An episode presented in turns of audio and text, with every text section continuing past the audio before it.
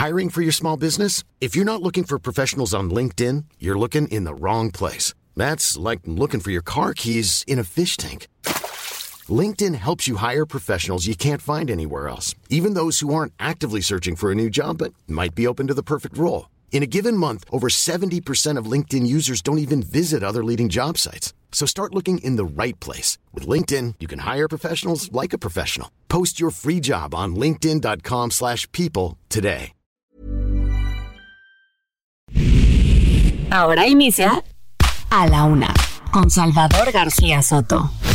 A la Una. Donde la información fluye, el análisis se explica y la radio te acompaña. A la Una con Salvador García Soto. A la Una. Comenzamos.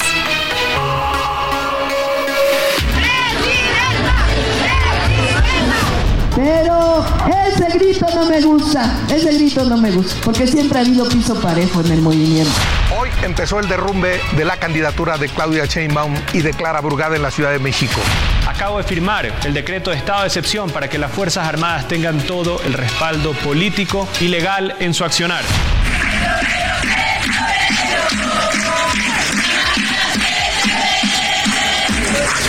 Que exista una infracción a las leyes penales, debe haber un tipo penal que se llame plagio. Si no existe esto, pues entonces no hay delito que perseguir. Fue una venganza, porque Ernestina Godoy es una mujer íntegra, honesta.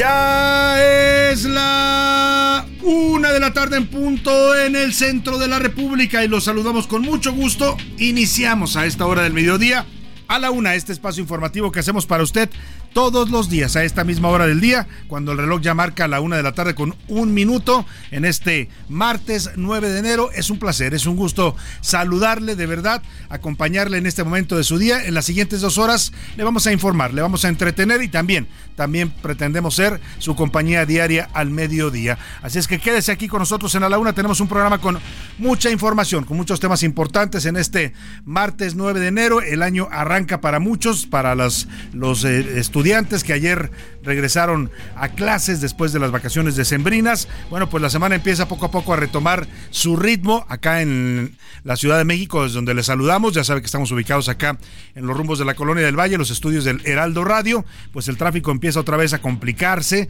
Hace un poco eh, de frío. Hoy estamos a, en este momento a 19 grados centígrados. Espero una mínima de 9 para la tarde.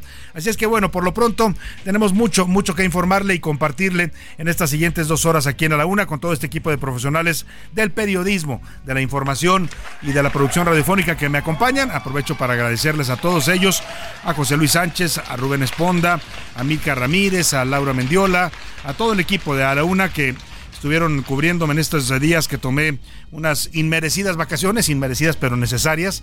Así es que ya estamos aquí de nuevo con usted para acompañarle día a día. Todos los días estaremos aquí de 1 a 3 para llevarle la mejor información. Y en este martes, la música de la una se la vamos a dedicar a todo un debate que se está suscitando a nivel nacional en redes sociales, en medios de comunicación sobre la transfobia, este rechazo de muchas personas a aceptar pues eh, géneros distintos al del hombre y la mujer. Es un tema que nosotros sabemos que hay gente que tiene sus opiniones y respetamos todas ellas. Simplemente se ha desatado este debate porque el presidente López Obrador ayer tratando de responder a un tuit de Joaquín López Dóriga. No fue el único, muchos lo subieron también y lo comentaron. Un saludo que le hace a la diputada eh, de Morena, diputada transgénero eh, Soledad Luébano. En un evento público, el presidente, perdóneme, Salma Luébano, Salma Luébano, eh, pasa el presidente y la saluda, la saluda de beso, y muchos interpretaron por el lenguaje corporal del presidente que el primero la saluda de beso y cuando ella le, le conversa con él, el presidente se retira un poco y le suelta las manos. Algunos interpretaron que ese era un gesto de homofobia del presidente. Él ayer responde en la mañanera y creo que la respuesta fue peor. ¿No? Si el video desató interpretaciones, yo la verdad lo vi, no lo compartí porque me pareció que no era muy claro lo que cuestionaban. Yo vi que la saludaba de manera normal, pero bueno, eh, varios lo comentaron y el presidente ayer responde a estas críticas en la mañanera diciendo pues que pues que no, que eh, hicieron un escándalo, que él saludó a este señor vestido de mujer. Así se refirió a la diputada transgénero, lo cual ha desatado una serie pues de reacciones, porque bueno, pues eh, las personas transgénero quieren ser identificadas como eso, como el género que ellos eligen. En este caso, una mujer transgénero pues tiene que ser eh, referida a ella como mujer mujer transgénero, si usted quiere, mujer trans o hombre trans, es, el, es parte de lo que se exige y de lo que marcan ya también las leyes que, que sancionan la discriminación y la transfobia o la homofobia o la bifobia en, en, este país, la lesbianofobia también, están eh, eh, contenidas en leyes y en reglamentos pues que obligan a las personas a referirse a ellas, a estas, a estas personas transgéneros de cierta manera. El no hacerlo, el llamarle, como lo hizo el presidente, un hombre vestido de mujer, dijo yo lo, lo saludé, lo besé, dijo el presidente que incluso él acostumbra a besar a los hombres, que es parte de sus sentimientos y que así lo expresa, lo cual es muy respetable. Pero bueno, ha desatado todo un debate y por eso la música se la vamos a dedicar hoy a canciones que tienen que ver con este tema de la homofobia, la transfobia, la bifobia, todo lo que es el rechazo a, las, eh, a los géneros diversos, a la diversidad sexual. Y bueno, vamos a preguntarle también sobre ese tema más adelante para ver qué opina usted. Ya sabe que aquí se respetan todas las opiniones y se reciben con gusto, se leen incluso al aire, siempre y cuando pues no sean, eh, digamos, ofensivas, no utilicen palabras altisonantes. Ese es el único requisito que pedimos. Y bueno, vamos a directo a la información porque hay muchos temas importantes para compartir el, el día de hoy, así es que vámonos directo al resumen de noticias. A la una, con Salvador García Soto. Nuevo encargado de despacho, a pesar de que estaba imposibilitado para ejercer el cargo de fiscal por ser el vocero de la Fiscalía General de Justicia de la Ciudad de México, ahora Ulises Lara, que ya fue habilitado, sin condicional de la ah, fiscal rechazada, la señora Ernestina Godoy, lo habilitó nombrándolo coordinador general de investigación territorial y así lo dejó como encargado de despacho. Esto en lo que el Congreso de la Ciudad de México define o elige a un nuevo fiscal o a una nueva fiscal para este cargo después de que la mayoría, la mayoría del Congreso o no se reuniera la mayoría calificada rechazara la ratificación ayer de Ernestina Godoy. Y la última y se va. Mientras tanto, Ernestina Godoy rindió hoy su último informe de labores. En él acusó que hubo una minoría que detuvo su ratificación. Señora fiscal, no hubo mayoría calificada. Eso no se puede llamar una minoría, pero así lo toma la fiscal incontrolable. La violencia en México está desbordada en diversos estados. Hemos tenido un arranque de año sangriento, rojo totalmente. En Chiapas reportaron el asesinato de 20 personas. En San Juan del Río Querétaro, nuevos nueve cuerpos fueron encontrados cerca de un ducto de petróleos mexicanos. En Michoacán, al menos siete personas fueron asesinadas en medio de hechos de violencia. Súmele todo lo que ha pasado desde que arrancó el año y en el cierre del 2023. ¿eh? De verdad, han sido semanas violentas que están eh, eh, pues cuestionando seriamente si la estrategia de este gobierno, la famosa estrategia fallida de abrazos no balazos, funciona o no funciona. Vamos a hablar de este tema. Y Apata, el jefe de gobierno de la Ciudad de México, Martí Batres, presentó un proyecto para hacer peatonal toda el área del Zócalo de la Ciudad de México. Se evitará la circulación de vehículos en todo ese primer cuadro. El Zócalo será remodelado, las calles también y varias, varias calles que hoy son abiertas al tráfico vehicular serán totalmente peatonales. Esto con la intención de ganar espacios para los peatones en esta ciudad.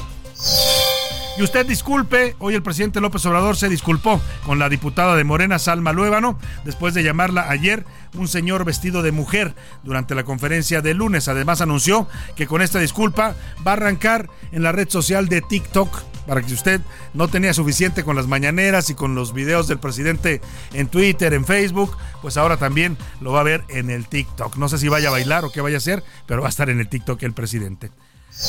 La segunda hora de la una vamos a hablar del estrés y cansancio y también la preocupación que están viviendo las familias mexicanas por la inseguridad y la violencia del narcotráfico. Súmele a eso los problemas económicos, la famosa cuesta de enero y la falta de seguridad social y de salud.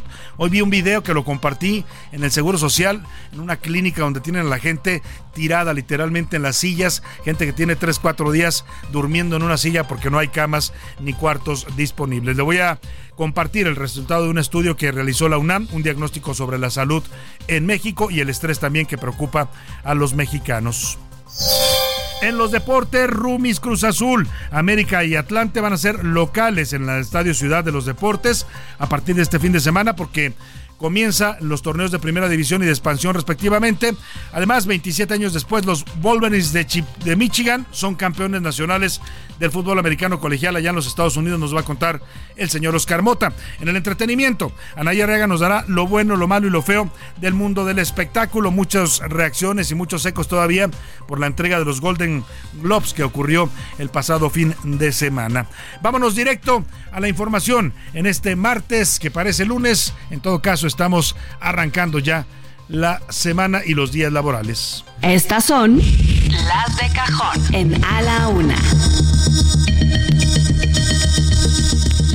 Oiga, y Ulises Lara, quien es hasta, hasta ahora se desempeñaba como el vocero de la Fiscalía General de Justicia de la Ciudad de México, será el que se quede como encargado de despacho en esta dependencia, luego de que la fiscal Ernestina Godoy ha terminado su encargo, porque el Congreso local, la mayoría calificada que no pudo reunir, le faltaron cuatro votos y ella dice que es una minoría, pero cuatro votos en la democracia son cuatro votos se gana o se pierde por un voto. El caso es que ella no pudo ser ratificada, no pudo ni ella, ni su trabajo convenció a los diputados, ni Morena supo operar políticamente, ni Claudia Sheinbaum demostró habilidad para sacar esta ratificación. El caso es que la fiscal ya se va, hoy se despidió del cargo con un informe de labores y ahí, en una maniobra de último momento, ve usted que tan importante es para ellos este tema, ¿eh? Mucho han cuestionado el por qué la obsesión de Ernestina Godoy y de Morena y de la 4T y de Claudia Sheinbaum para ratificarla, pues por que a través de la fiscalía han encontrado una forma también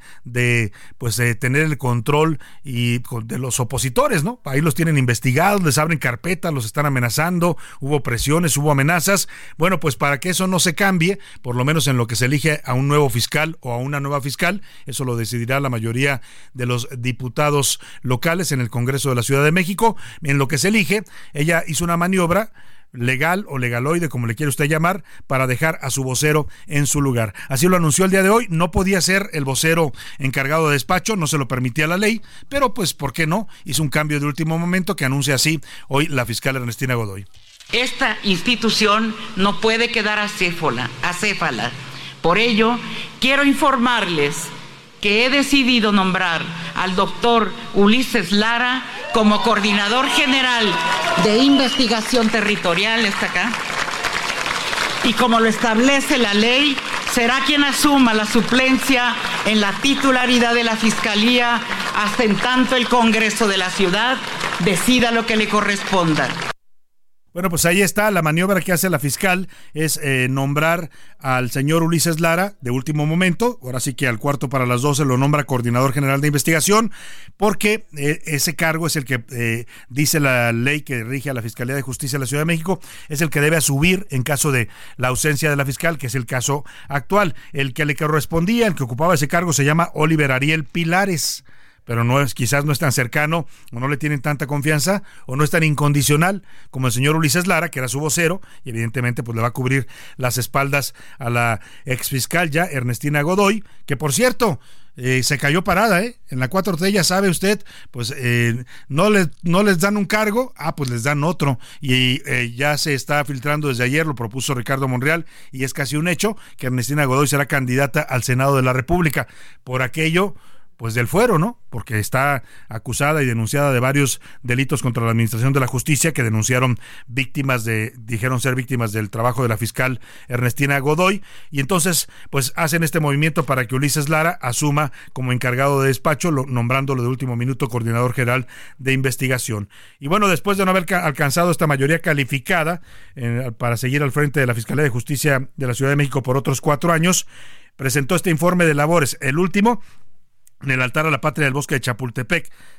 Acudió a acompañarla Martí Batres, el jefe de gobierno, también la secretaria de Gobernación Luisa María Alcalde, están arropando claramente a la fiscal rechazada, y ahí la fiscal dijo que fue una minoría la que no le quiso dar la ratificación. Mire, dicen que todo depende como se vea el vaso, o medio lleno medio vacío. Ella habla de una minoría porque le faltaron cuatro votos para poder ser ratificada, pero también eso habla de la incapacidad política de Morena de la propia fiscal para, para cabildear de la candidata Claudia Sheinbaum, que era la que estaba empujando fuerte esta ratificación. Vaya, en Morena no saben hacer políticas, si no es a, a trancazos y a golpes de autoritarismo o a mayoriteos, no saben hacer política. No pudieron conseguir cuatro votos que les faltaban. El día de ayer, una minoría de legisladores del PRI y del PAN bloqueó mi ratificación al frente de la Fiscalía. Esta minoría se unió en torno a complicidades, no de causas, por protegerse a sí mismos. Le dieron la espalda a las víctimas y se pusieron del lado de los victimarios. Es una minoría que defiende la corrupción como un derecho político, porque la han transformado en su ideología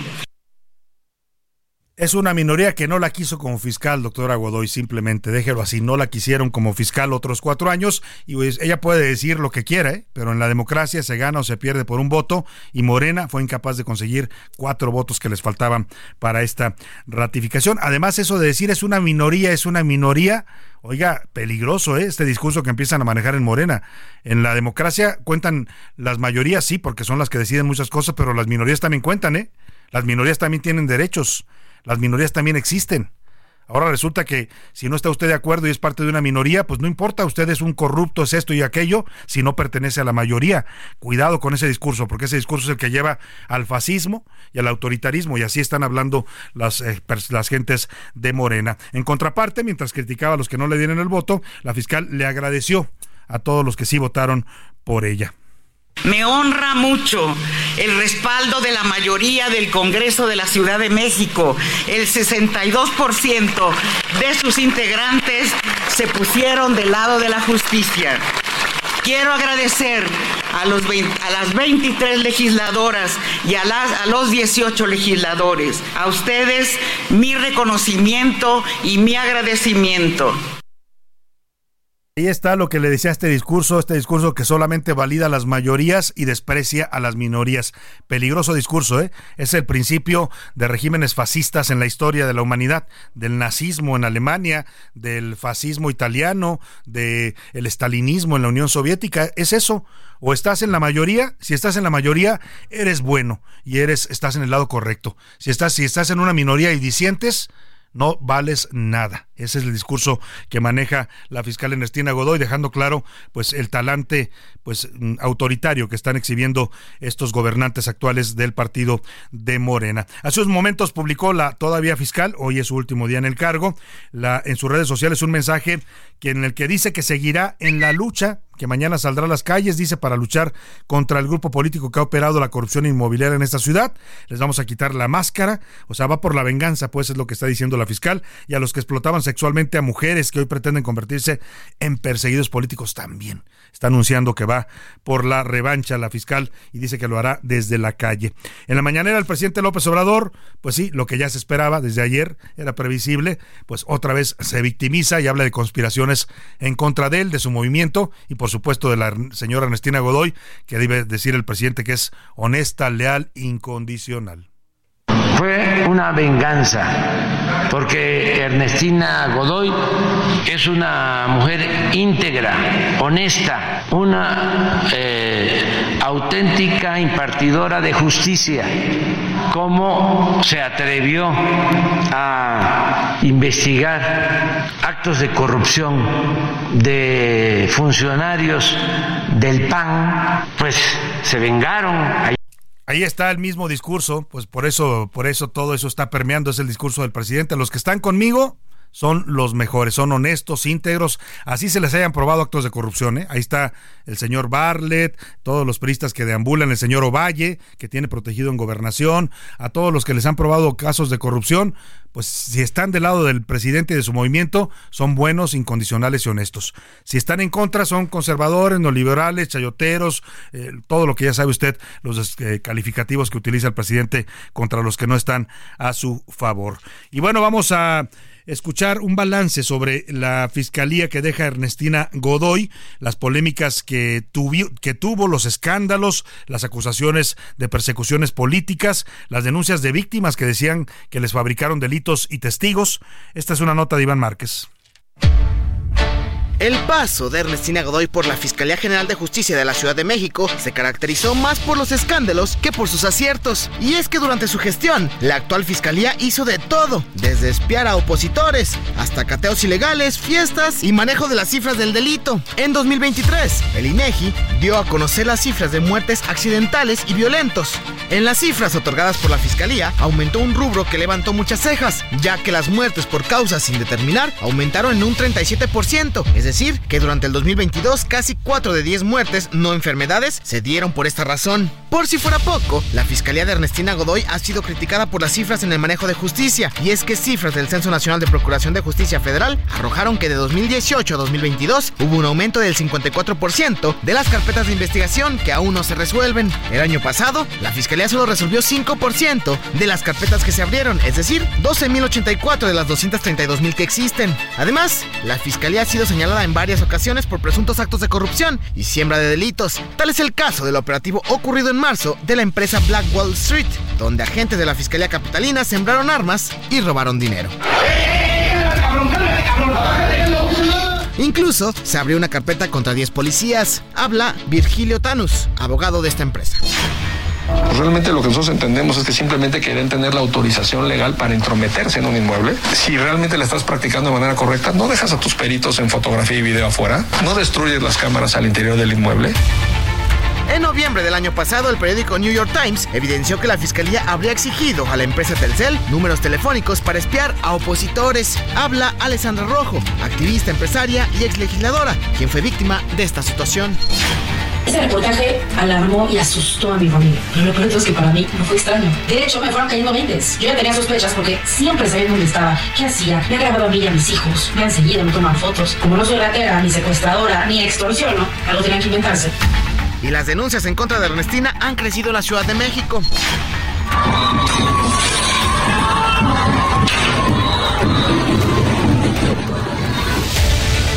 Si fuera poco, a pesar de lo que presume Ernestina Godoy y los morenistas, las víctimas han sido desoídas. Incluso han denunciado una red de corrupción de ministerios públicos solapados y premiados por la misma fiscal, a quienes dio acuse para desenvolverse con ministerios públicos a pesar de no contar con los requisitos. Así lo dijo el ciudadano francés Francois Viard a los micrófonos de A la Una.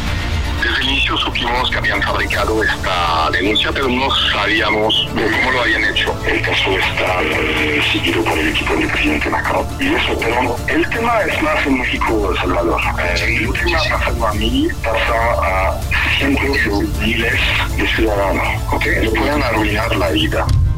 Así, Ernestina Godoy, quien dejará a partir del primer minuto de mañana la fiscalía. Una fiscalía que hizo de todo menos procurar justicia. Para la una con Salvador García Soto, Iván Márquez. Bueno, pues ahí está, ese es el balance del trabajo de Ernestina Godoy. Los hechos hablan, mm, pues habrá quien vea una labor bien realizada, la ven muchos, ¿eh? de ese lado, del lado que están en la 4 te dicen que hizo un buen, buen trabajo, pero hay muchos cuestionamientos también y hay hechos concretos y contundentes que nos reseñaba Iván Márquez. Hay muchas reacciones sobre la eh, no ratificación o el rechazo a Ernestina Godoy en el Congreso local. La precandidata presidencial Xochil Gálvez de la Alianza Fuerza y Corazón por México reconoció la valentía de los legisladores que impidieron la ratificación. Y permítanme hacer un paréntesis para felicitar a nuestros diputados de la Ciudad de México que hoy no ratificaron a la, fiscal carnal Ernestina Godoy. Bueno, ahí está la reacción de Xochitl Galvez. Claudia Sheinbaum también eh, se pronunció al respecto en un mensaje en su cuenta de Twitter o de X. Dijo Ernestina Godoy es una mujer honesta, profesional, incorruptible. Un ejemplo de cómo se procura la justicia. Tuvo una enorme valentía para desenmascarar y hacer justicia en casos de corrupción como el cártel inmobiliario y la trata de personas. Esa es la razón por la cual la oposición votó en contra de su ratificación. Hubo reacciones también del presidente del PRI, del presidente del PAN. Unos festejan, otros se lamentan. Mario Delegado dijo que pues la derecha en la Ciudad de México tuvo miedo a que se le siguiera investigando. En fin, eh, todo depende, como dicen, como del cristal con que se miden las reacciones en todo este tema. Vamos a arrancar la música en contra de la homofobia y la transfobia y el respeto a la diversidad con esto que se llama Milonga Queer. Es Susie Shock, una canción de esta escritora, actriz y cantante estadounidense, perdóneme, argentina, que se reconoce como artista trans sudaca. En este tema habla de las personas queer y la necesidad de reconocerlas. Heraldo Radio, la H se lee, se comparte, se ve y ahora también se escucha.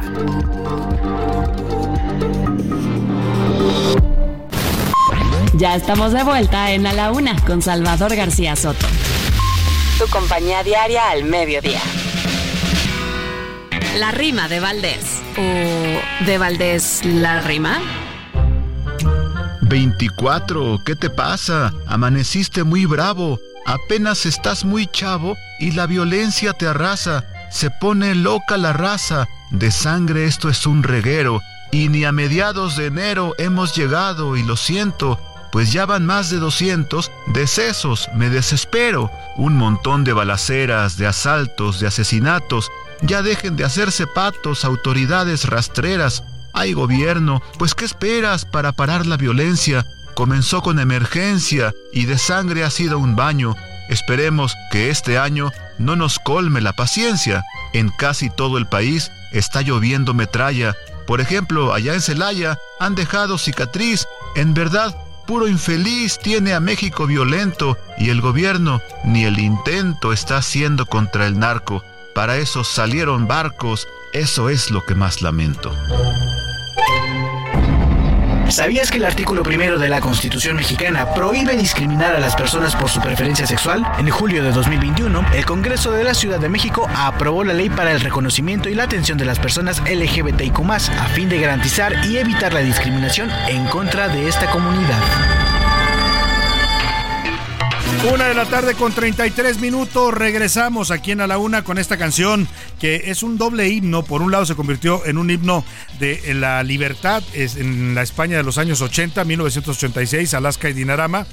Pues cuando estaba el destape español, así se le llamó, España después de la represión que vivieron en la dictadura franquista al morir Franco y llegar la democracia a España al volver a la República, pues hay un destape de las libertades y en las libertades se incluía todo, desde la libertad política, la libertad eh, de disentir, la libertad de criticar y por supuesto la libertad sexual. En ese marco se escribe esta canción de Alaska y Dinarama, Alaska por cierto nacida en México, aunque triunfó allá en España con este dueto.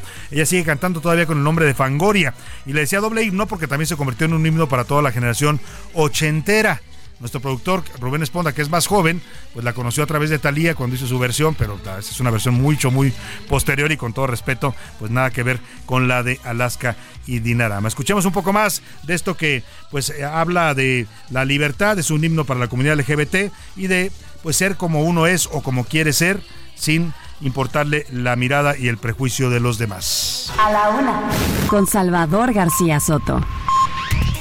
Oiga, y vamos a estos temas que no son, híjole, nada fáciles, sobre todo cuando uno está empezando el año. Mire, uno normalmente asocia los años nuevos, pues con, no sé, con la esperanza de un año mejor, con que el futuro nos, nos traiga eh, bendiciones, nos traiga salud, ¿no? La mayor parte de la gente lo que pide en estas épocas es salud, que lo demás va a venir solo, dicen, ¿no? Pero lamentablemente en nuestro país eh, son 17 años ya, están contabilizados estadísticamente, 17 años en los que cada inicio de año nuevo más allá del optimismo, de los buenos deseos que todos nos damos, de los abrazos, de la esperanza por un futuro mejor o un año mejor, pues la realidad nos golpea en la cara. Y le estoy hablando de la realidad de la violencia que vive este país. 17 años contabilizados en los que arrancamos años nuevos con masacres, con balaceras, con muertos, con cuerpos tirados en las calles. Eh, y este no es la excepción ya le decía, cerró diciembre súper violento con masacres en varios estados de la República y abrió abrió enero de 2024 de la misma forma. La violencia está imparable en México. Elementos de la Defensa Nacional encontraron hoy nueve cuerpos. Estaban dentro de cajuelas de dos vehículos con placas de Hidalgo. El hallazgo ocurrió en la autopista número 57 en el municipio de San Juan del Río Querétaro, muy cerca de un ducto de petróleos mexicanos. Vamos con nuestro corresponsal Rodrigo Mérida para que nos hable de este ah, terrible hallazgo allá allá en San Juan del Río. Muy buena tarde, Rodrigo. Salvador, muy buen día, buen día a nuestra audiencia. Les pongo al tanto de lo ocurrido aquí en San Juan del Río Querétaro. Nueve cuerpos sin vida fueron localizados en dos vehículos con placas para Hidalgo cerca de un ducto de Pemex. El secretario de Seguridad Pública del municipio de San Juan del Río, Ángel Rangel Nieves, informó sobre el hallazgo ocurrido en las primeras horas del día de hoy en la localidad de San Gil Querétaro. Sobre la línea de conducción de ductos se tuvo a la vista varios cuerpos sin signos vitales, así como dos vehículos.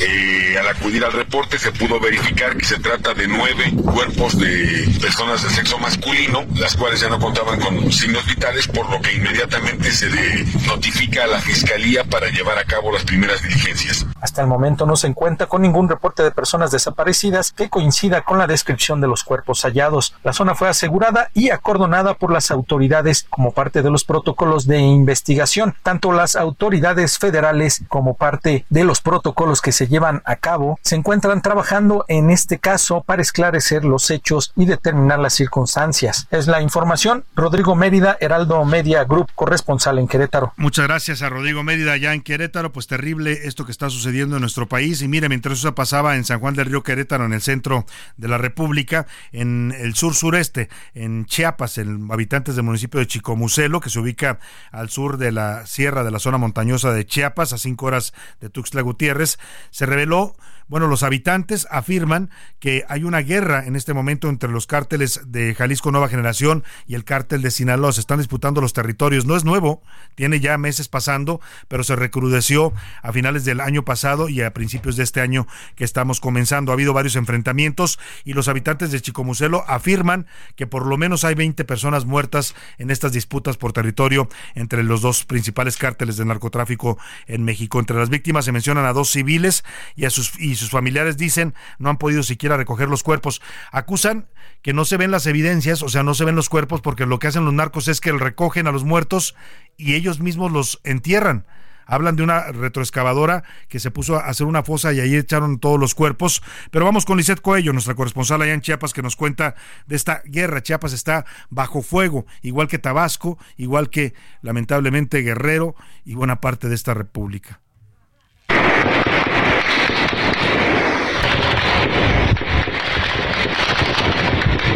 ¿Qué tal, Salvador? Muy buenas tardes. Te saludo con gusto a ti al auditorio informarte que pobladores de Chicomucelo, Chiapas, informaron este martes que un enfrentamiento entre dos cárteles dejó un saldo de 20 personas muertas, de las cuales dos de ellos eran civiles. A través de un comunicado se informó que el ataque armado entre el cártel Jalisco Nueva Generación y el cártel de Sinaloa se registró el pasado 4 de enero a las 11.30 de la mañana en el ejido Nueva Morelia, de donde fueron desplazadas varias familias. Se detalló además que el enfrentamiento duró alrededor de siete horas, donde la población se mantuvo en pánico y en la zozobra resguardándose como pudo para cuidar sus vidas, ya que en muchas de las casas las balas pasaban por las láminas. Fue por ello que cientos de familias atemorizadas por la violencia se vieron obligadas a salir. Los familiares de los dos civiles que fallecieron no han podido ir por los cuerpos ante el secuestro de las comunidades y también temen que sean señalados como integrantes de estos grupos criminales. Además señalaron que un grupo armado mantiene una serie de retenes, camiones de volteos atravesados en las carreteras, la instalación de casetas de vigilancias y revisiones a los ciudadanos. Hasta aquí el reporte Salvador. Muy buenas tardes. Muy muchas gracias, Lisette Coello. Pues así está mm, la situación, lamentablemente arrancando el año. Y mire, no es que yo quiera amargarle su inicio de año, pero es la realidad de lo que está ocurriendo en México y pues usted sabe que tenemos que informarle. A menos de eh, también en Michoacán, menos, al menos al menos cuatro cuerpos fueron localizados en un terreno de la colonia Ampliación La Soledad, esto en la capital Morelia. Las víctimas son tres hombres y una mujer. Fueron asesinados a balazos, los llevaron al servicio médico forense para tratar de identificar los cuerpos. Vamos contigo. Vamos contigo, Sergio Cortés. Mire, nada más en el arranque de este año, en Michoacán se reportan 50 homicidios, solo en Michoacán. Hola, ¿qué tal Salvador? Te saludo con mucho gusto y te comento que en Michoacán sigue la racha de asesinatos y masacres en sus municipios, donde Morelia, la capital del estado, no es la excepción. Tan solo ayer lunes, ocho personas fueron asesinadas, cuatro de ellas en un solo hecho y otro más en pleno y centro histórico de la capital. Apenas hace unas horas, tres cuerpos fueron hallados sin vida ejecutados en el municipio conurbado de esta capital, en Cuitzeo. Estaban maniatados y con un narcomensaje de un cártel del estado de Jalisco. Ayer también en Morelia, tres hombres y una mujer fueron asesinados por la noche en la zona norte de esta ciudad. Sin embargo, además de Morelia, también ayer lunes se cometieron ejecuciones en los municipios de Uruapan y en Tacámbaro, Salvador, donde en el registro civil del lugar, cuando la víctima se estaba casando, pues fue asesinada. Se supo que se trató de un familiar del alcalde Artemio Morilla Sánchez, quien ha sido objeto de atentados y el año pasado al menos tres de sus familiares también fueron ejecutados por el crimen organizado. Te comento, Salvador, que en estos primeros nueve días de enero de 2024 ya suman 62 las personas asesinadas aquí en Michoacán, 27 de ellas apenas este fin de semana violento en esta entidad. Esta es la información. Buenas tardes, Salvador. Muchas gracias, Sergio Cortés. Así la realidad de este arranque de año en nuestro país. Ojalá y le pudiera decir yo que es algo atípico, pero ya le contaba ahí estadísticas, veía yo un reporte que se hizo un recuento de los últimos 17 años, coincide con el sexenio de Calderón, el de Peña Nieto y los cinco años de López Obrador. Pues en los últimos 17 años hemos tenido este tipo de arranques violentos de año con este tipo de hechos sangrientos, masacres, balaceras, asesinados, cuerpos, en fin, miren, nada más para documentar el optimismo en lo que llevamos de este 2024, en estos nueve días, hoy 9 de enero, se están reportando en promedio en promedio, en Michoacán, seis personas asesinadas diariamente. Ya le decía, en total 50 asesinatos en el arranque de año. En Michoacán, ahora le voy a sacar la cuenta de cómo va el resto del país, que también son cifras realmente alarmantes.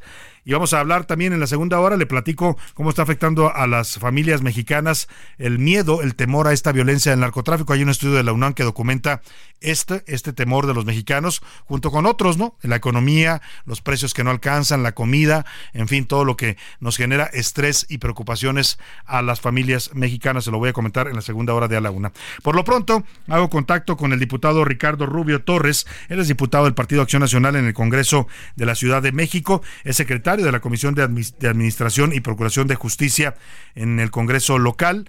Y bueno, pues vamos a preguntarle al diputado qué sigue después de esta decisión que toman ayer en el Congreso de no ratificar a la fiscal Ernestina Godoy. Ya le anunciaba que ella misma ha dejado un encargado de despacho, hizo ahí una maniobra de última hora para dejar a su vocero Ulises Lara, muy cercano a ella, muy cercano también a la jefa de gobierno Claudia Sheinbaum. Pero ¿qué sigue? ¿Se tendrá que nombrar a una nueva fiscal o a un nuevo fiscal? Se lo pregunto al diputado Rubio Torres. Muy buenas tardes, diputado. Salvador, ¿cómo estás? Muy buenas tardes. Te saludo con mucho gusto a ti y a todo tu auditorio. Pues mira, respondiendo a tu, a tu pregunta, y para empezar es absolutamente ilegal lo que está haciendo otra vez, otra vez, la eh, todavía fiscal con F minúscula, eh, porque mira, de entrada, eh, lo que señala el artículo 44, número quinto de la Constitución de la Ciudad de México, es que quien ocupe la Fiscalía General de Justicia de la Ciudad de México debe de contar con eh, cédula, título y cédula eh, de licenciatura en Derecho y con experiencia en cinco años en, en la materia de, Administración y Procuración de Justicia. Por otro lado, esto te confirma esta, eh, digamos, este requisito en, el artículo 39 de la Ley Orgánica de la Fiscalía General de Justicia, en su apartado C. Y el señor Ulises Lara tiene una licenciatura en Sociología por la UNAM, eh, tiene una maestría en gobierno y asuntos públicos por la igual por la UNAM y tiene un eh, doctorado en derecho por una universidad Patito este y bueno no es el que sea el hecho de que sea doctor en derecho no le da una, una licencia eh, una cédula ni una ni un título para ejercer la carrera. Es decir si tú eres sociólogo o filósofo eh, eh, o estudiaste literatura, puedes estudiar un doctorado en Derecho, puedes ser doctor en Derecho, pero no contar con la cédula y eso no te hace abogado. ¿Sí me explico? Claro. Entonces, el señor no podría ocupar la titularidad, es decir, están, está queriendo imponer a la mala este, otra vez a quien ella quiere y quien eso es birro y quien sabemos sale en, las noticias y en todos lados siempre eh, diciendo buenas tardes, queremos informar, violando el derecho a presunción de inocencia todo el tiempo. Ahora, ¿qué sigue? Bueno, mira, lo que señala también la ley orgánica y lo que señala eh, la Constitución, ley orgánica de la Fiscalía de la Constitución, es que el Consejo Judicial Ciudadano, este órgano integrado por 11 personas, 7 abogadas, 4 integrantes de la sociedad civil, que se conformó en septiembre de 2023, eh, bueno, hacia finales de septiembre, finales de agosto, principios de septiembre, este órgano tiene que eh, abrir una convocatoria para que cualquier ciudadana eh, ciudadano que quiera o considere que reviste los, los requisitos para ser fiscal general, se inscriba. Como ya no hay ratificación, ahora sí cualquiera se puede inscribir. Y entonces eh, el Consejo Judicial Ciudadano elaborará eh, entrevistas, formará una terna, una terna de tres, por eso es terna, y se la manda a la persona titular de la jefatura de gobierno y eh, la persona titular de la jefatura de gobierno tendría que mandar al Congreso la propuesta de una sola de esas tres eh, personas de esa terna para que el Congreso la entreviste eh, en, la mm, Comisión de Administración y Procuración de Justicia la, se haga un dictamen legislativo en esta comisión y se mande al Pleno. Nosotros creemos que eso ya no va a pasar. Eh, porque lo que eh, ahorita eh, ellos están eh, sufriendo es una derrota muy grave política y que obviamente va a hacer que crezca el candidato de la oposición de manera natural porque la percepción pública es que Morena fue vencida como de, una manera muy importante. Y entonces pues sería, eh, digamos, un, balazo en el pie, sería un golpe político tremendo para ellos, mandar ahorita otra vez a activar todo el, proceso? durante el periodo electoral e imagínate que no quedara la persona que ellos quieren y que les volvamos a dar otro ramalazo eh, a, media, a media campaña electoral. Ahora, para nombrar a ese nuevo fiscal o nueva fiscal, ¿se requiere igual mayoría calificada como la que se votó ayer? Sí, desde luego, 44 votos de 66, no los tienen, es decir, si no consensan con nosotros la oposición ese nombramiento, no lo van a hacer. Ahora ellos dicen, eh, sale diciendo Marta Ávila y salió diciendo también la fiscal, el 62% de los legisladores votaron a favor, la, gran mayoría de los legisladores, espérame, no, es nada más que la otra parte que, que, votamos en contra, pues también fuimos electos. Claro, eh, eh, o sea, las mayorías, claro, por supuesto deciden algunas cosas, pero también las minorías cuentan, ¿no? Por supuesto, porque si no, entonces la gente no votaría por nosotros. Pues sí. Este, no, Salvador, no votaría por nosotros. Entonces, ahí también está representado un sector importante de la sociedad civil que exigía que Ernestina no fuera. Ahora, te voy a decir una cosa, ellos no hacen política. Ellos, si hubieran querido poner a su fiscal, hubieran platicado con nosotros. Claro, hubieran negociado o dialogado, ¿no?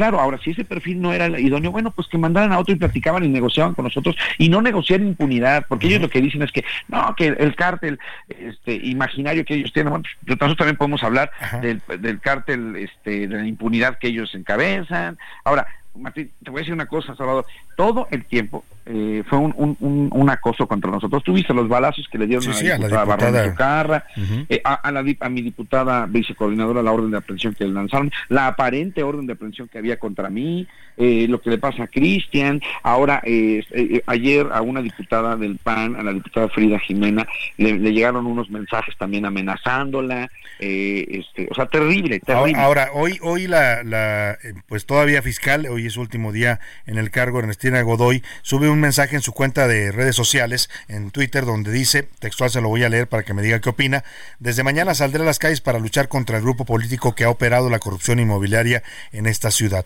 Les vamos a quitar la máscara y a los que explotaban sexualmente a las mujeres que hoy pretenden convertirse en perseguidos políticos también. ¿Es una amenaza de venganza? Desde luego, ellos actúan siempre con la víscera, pero además hoy sabemos que la doctora eh, Claudia Sheinbaum eh, ha, anunciado que le va a dar el cobijo de una candidatura al Senado. También lo confirmó Monreal, lo confirmó el presidente de la República.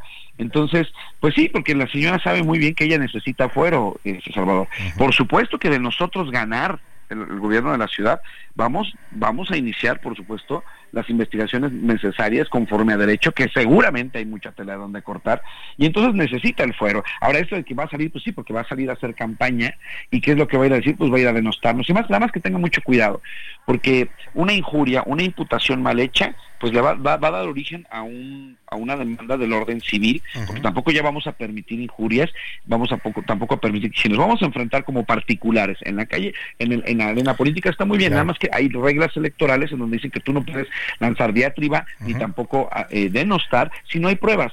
Y todo esto ha sido, pues sabemos, parte de una campaña de fabricación de delitos. Ahora, lo que usted me dice, diputado, estamos conversando con el, diputado pues, secretario de la Comisión de Procuración y Administración de Justicia en el Congreso de la Ciudad de México, eh, eh, el diputado Ricardo Rubio Torres. Lo que usted me dice es, se va a mantener el encargado de despacho.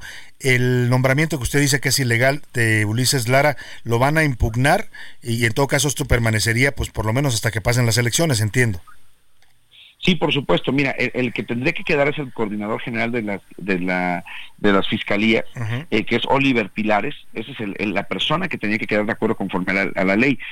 Eh, si eh, pones a Ulises Lara, pues primero no cumple con el requisito de ser abogado, licenciado en Derecho, como lo señala la Constitución y la ley, y por otro lado, pues es una, es una figura de una persona altamente eh, vinculada al grupo político que sabemos depende eh, eh, de, del, partido Morena. A Ulises Lara incluso se le acusan de dos cosas. Una, de pertenecer, de, hacer actividad política en favor de Morena en horas laborales.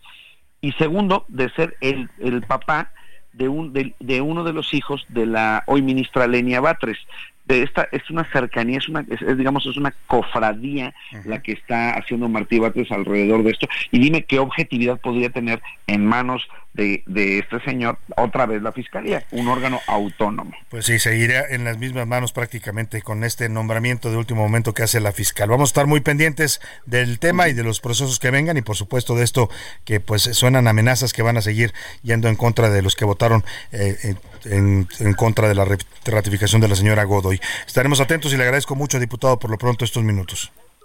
Muchísimas gracias, que tengan muy buena tarde. Igualmente. aquí estamos pendientes. Muy buenas tardes al diputado del PAN, Ricardo Rubio Torres, secretario de Comisión de Administración, de la Comisión de Administración y Procuración de Justicia, aquí en el Congreso de la Ciudad de México. El dato que comentaba él es real. Eh, Ulises Lara, que es ahora el encargado de despacho de la Fiscalía, con el nombramiento de último momento que le dio la fiscal saliente Ernestina Godoy, eh, fue esposo, o por lo menos pareja, de Lenia Batres, eh, la actual ministra de la Suprema Corte de Justicia. Estuvieron casados y tienen un hijo en común. Vamos con información de último minuto, a ver qué nos tiene José Luis Sánchez. Último minuto en A la Una, con Salvador García Soto.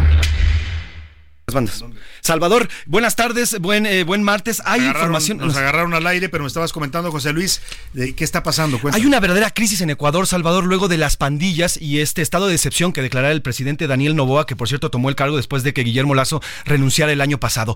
Una banda llamada, denominada Los Lobos, acaba de ingresar al canal 10, armados con bombas, incluso canal con de televisión. Canal de televisión, canal 10. Hay imágenes, vamos a escuchar parte de cómo entraron estos vándalos a este canal y en vivo se transmitió la toma del canal. Claro.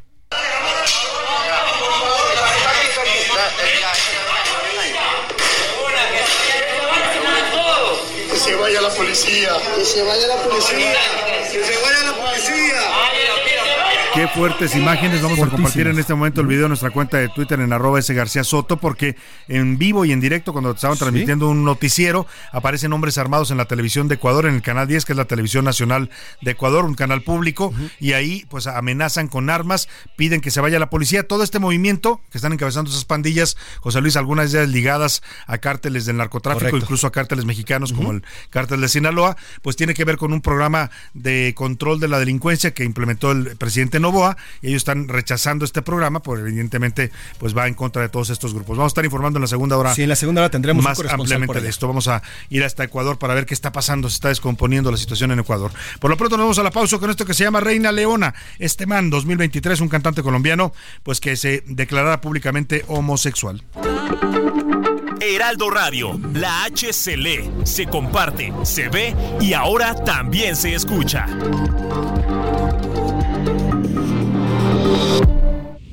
Ya inicia la segunda hora de A la Una con Salvador García Soto. A la Una. Donde la información fluye, el análisis se explica y la radio te acompaña. A la Una con Salvador García Soto. A la Una. Comenzamos.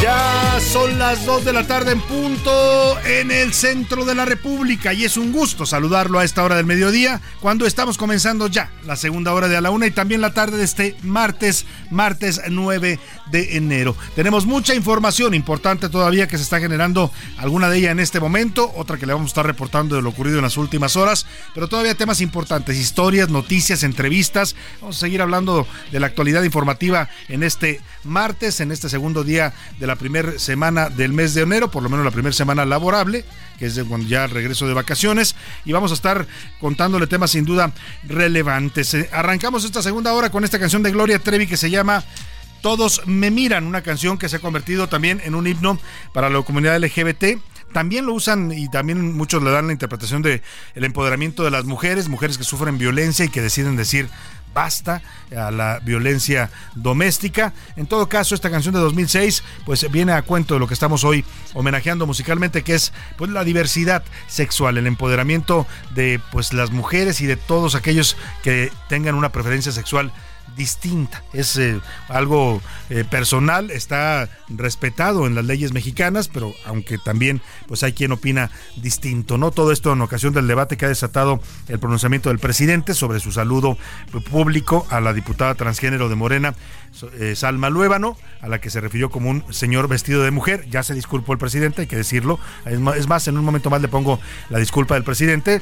Reconoce que pues hizo una mala expresión. Se llama malgen, malgenerizar cuando usted se refiere a una persona transgénero como hombre o mujer, sabiendo que él quiere ser identificado de otra forma, se malgeneriza, está diciendo mal el género que él ha decidido elegir. Y el debate está abierto. En este momento le vamos a plantear también las preguntas. Ya está por aquí José Luis Sánchez aprovechando que está el debate. Si le parece, primero escuchamos la opinión del presidente, eh, pues, la, la, respuesta o la disculpa que hoy da sobre este tema, porque recibió muchas críticas de activistas, de defensores de derechos humanos, diciendo pues que era un acto también de discriminación y de ignorancia del presidente referirse a una mujer transgénero como un hombre vestido de mujer. Esto fue lo que dijo hoy en su conferencia mañanera.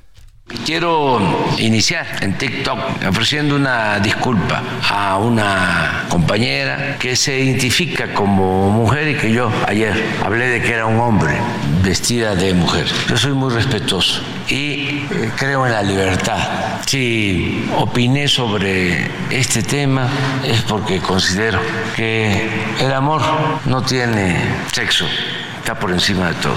Es como la libertad. En A la Una te escuchamos. Tú haces este programa.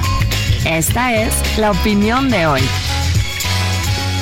Ahí escuchó usted ya la disculpa que emite el presidente después de que ayer se refiriera a la diputada transgénero Salma Luébano como eh, un hombre vestido de mujer. Hoy dice pues que pues se equivocó, que es ella se identifica como mujer y así hay que así debe llamársele eh, o reconocérsele y bueno, pues dice también el presidente que él está a favor del amor en cualquiera de sus expresiones. Esa es la opinión del presidente. ¿Qué opina usted? José Luis Sánchez, lanzamos las preguntas. La primera del día, querido Salvador, ¿qué tanto acepta y respeta a las personas trans, pero también a toda la comunidad Salvador LGBTQI más, toda esta gran comunidad? Y bueno, las respuestas que proponemos A, sí, las respeto y las acepto. B, las tolero, pero no las acepto. Y como tercera respuesta, nada de acuerdo estoy, solo existen dos géneros. Esas son las tres. Ahí están las tres opiniones que les damos. Y ya que andamos con las preguntas, también le preguntamos cómo le está yendo en este arranque de año. ¿Te parece, José Luis? Me parece perfecto. Ya cumplimos justamente hoy, hace un una día. semana. Una semanita. Hoy, hace una semana, estábamos celebrando el primero de enero. Se cumple ya esta primera semana y le preguntamos cómo ha sentido este 2024. A, bien, pinta bien el año. B, mal, muchos problemas y, y demás. Y C, al mal tiempo, buena cara. Mándanos sus opiniones, comentarios. Ya sabe que aquí todas las voces y todas las opiniones se escuchan. 5518 41 51 99. Nos puede mandar mensajes de texto o de voz. Usted decida cómo. Aquí su opinión siempre cuenta y sale al aire. Vamos a hablar de muchos temas importantes en esta segunda hora. Vamos a hablar del estrés, el cansancio y las preocupaciones que están afectando en este momento a las familias mexicanas por temas como inseguridad, violencia, problemas económicos, problemas de salud, eh, falta de acceso a los servicios de salud pública. Le voy a compartir un estudio que realizó sobre todo esto la UNAM. Le voy a contar también de la megatormenta invernal. Agárrese porque van a seguir los fríos en la costa oeste de los Estados Unidos. Más de 70 millones de personas están en alerta ante la llegada de profundas nevadas, lluvias, vientos huracanados y hasta tornados que se están viendo ya en partes de la Unión Americana que antes no ocurrían. El otro día había un tornado en la ciudad de Miami, impresionante porque esto se asociaba más al centro de los Estados Unidos. También le contaré del presidente, bueno, disculpa que dio el presidente López Obrador que ya se la comentamos, comentamos y también vamos a ir hasta Ecuador en medio de la toma del canal 10 de televisión por parte de pandillas armadas que están pidiendo que se desista el presidente Daniel Loboa de su plan de seguridad, un plan nuevo que pretende justamente controlar a todos estos grupos armados y delincuenciales en el Ecuador. Vamos hasta allá, como ya nos informaba José Luis Sánchez de último momento, en Ecuador, en Guayaquil, Ecuador, se encuentra Cristian Romero, periodista que nos comenta de esta situación pues muy grave que se ha vivido sucedido, irrumpieron en la televisión nacional en el canal 10, grupos armados que presentaron ahí sus armas y pidieron que se detenga este plan policíaco o este plan de seguridad que está implementando el gobierno de Daniel Novoa. Cristian Romero, te saludo con gusto allá en Guayaquil. Cuéntanos lo que se está viviendo en el Ecuador. Buenas tardes.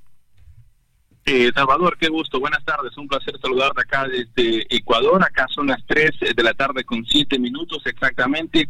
Y sí, lo que dabas a conocer, momentos de crisis eh, de seguridad que vive nuestro país, luego de haberse presentado varios inconvenientes, la crisis carcelaria que primero partió de ahí en nuestro país, donde se daba a conocer eh, el lunes muy temprano en la mañana que había ha habido un control dentro de las Fuerzas Armadas en el centro de privación de libertad donde se encontraba eh, este eh, PPL, esta persona privada de libertad peligroso como es Fito, y cuando llegaron a la celda no lo encontraron y de ahí empezaron a hacer un operativo y por ende directamente ese operativo eh, se dio un estado de excepción por 60 días por parte del presidente de los ecuatorianos y este comunicado lo daba el día de ayer en horas de la tarde. Resulta que horas eh, más tarde, en horas de la noche, hubo un gran eh, eh, amotinamiento en las diferentes cárceles a nivel nacional, se desataron una ola de violencia y delincuencia en nuestro país, en diferentes provincias de las 24 que tiene Ecuador, se dieron activaciones, cochebombas, secuestros, asesinatos, y todo esto iba transcurriendo las horas.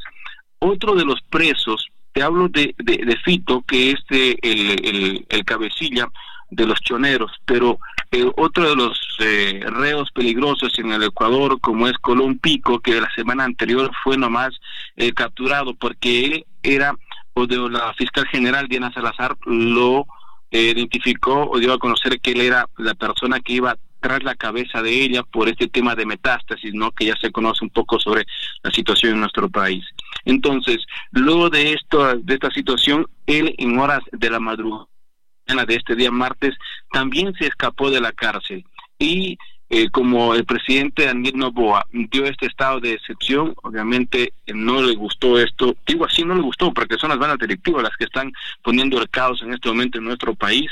Y hace cuestión de unos 45 minutos aproximadamente, uno de los canales a nivel nacional, como es TC Televisión, eh, fue secuestrado, si cabe el término, por bandas delincuenciales que ingresaron en vivo y en directo cuando estaban en estos programas y obviamente pusieron el caos. Incluso hay imágenes que ustedes también ya las pueden obtener, están viendo cómo circulaban, cómo ellos con armas de grueso calibre secuestraron a cada una de estas personas, los amedrentaron y después de dar su mensaje diciendo al presidente que para esta situación, que termine el, el estado de excepción y que se revea toda esta situación, ellos van a terminar con estos ataques. De ahí salieron inmediatamente porque ya se dio la alerta y estaba ingresando la policía a la par en Guayaquil varios varios locales tuvieron que cerrar, hubo caos, hubo robo, en las universidades también trataron de ingresar, a nivel nacional se conoce que hay eh, bastante temor porque incluso algunas instituciones ya han recibido amenazas. A eso hay que sumarle que han sido policías secuestrados, militares secuestrados entre la tarde y noche de ayer, hoy en la mañana, y claro, el caos en el país, prácticamente la crisis de seguridad, no digo carcelaria, la crisis de seguridad en el país está en su peor momento. ¿Qué ha dicho el gobierno de Daniel Loboa? ¿Va a continuar con este estado de excepción? Estamos viendo imágenes preocupantes, ya lo decías tú, no solo la irrupción en este canal nacional de televisión, sino eh, vemos salones de clases, aulas de universidades donde los jóvenes tratan de impedir la entrada de estos grupos armados. Eh, sí, eso directamente se da justamente en la Universidad de Guayaquil, también eh, en el Hospital eh, Pedro Carbo, todo prácticamente concentrado en Guayaquil. Y claro, tratan de evitar que puedan ingresar porque quieren secuestrar personas, incluso eh, grandes empresarios, te hablo de ex dirigentes del fútbol también que han sido secuestrados, otros asesinados y esta situación. Ahora, el presidente en estos momentos, claro, está haciendo su análisis reunido con su equipo de trabajo de seguridad porque esto prácticamente todavía se está desarrollando. Entonces, salir al momento ahora y decir, vamos, esas son las acciones, me parece que eso va a demorar todavía. eso seguramente va a demorar. Pero el caos sí en el país es muy, muy, muy preocupante por esta crisis. Me parece que en todo lo que se ha dado en el país, a lo largo, sobre todo en el gobierno de Guillermo Lazo, y que ahora prácticamente va un mes, Novoa creo que ha sido eh, el peor, digo, por las situaciones. Antes era lo que fue las muertes en las cárceles, pero ahora me parece que esto ya se sale de las manos, pues intentando incluso amedrentar los medios de comunicación. Terrible, es terrible esa situación la que está viviendo el Ecuador. Vamos a estar atentos a lo que ocurra, por supuesto. Un abrazo hasta Guayaquil, Cristian Romero, y agradecemos mucho esta colaboración especial que nos haces. No, siempre a las órdenes de acá, seguramente esperando que toda esta situación pueda calmarse, pero lo que sí hay personas, 10 penitenciarios retenidas todavía. Muy bien, pues estaremos atentos. Muchas gracias a Cristian Romero allá en Guayaquil, Ecuador. Imágenes preocupantes las que están llegando en las redes sociales a través de los medios. Veía a estos jóvenes en un salón universitario, ya decía Cristian Romero es la Universidad de Guayaquil. Los grupos armados están llegando ahí, estos son jóvenes, grupos de pandilleros, de delincuentes, están pretendiendo entrar a las universidades para secuestrar jóvenes. Vamos a escuchar justo cómo se escucha esta, eh, cómo se oye este momento en el que estos pandilleros armados intentan ingresar a las aulas de clases en la Universidad de Guayaquil.